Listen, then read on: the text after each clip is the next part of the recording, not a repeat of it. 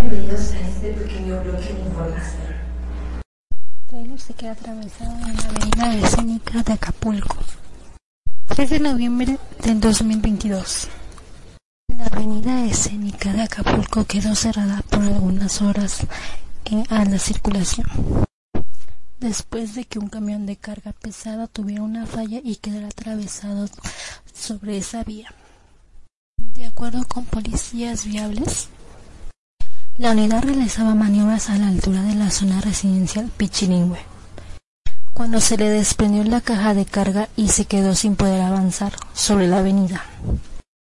El pesado vehículo obstruyó la circulación de esa transitada vía, por lo que ya no pudieron pasar las unidades particulares y de transporte público.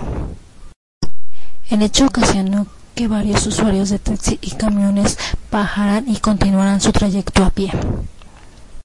El camión quedó atravesado desde las 6 de la tarde. Hasta las 8 de la noche continúan las maniobras para mover el camión hacia una vía y así liberar la viabilidad de la avenida escénica.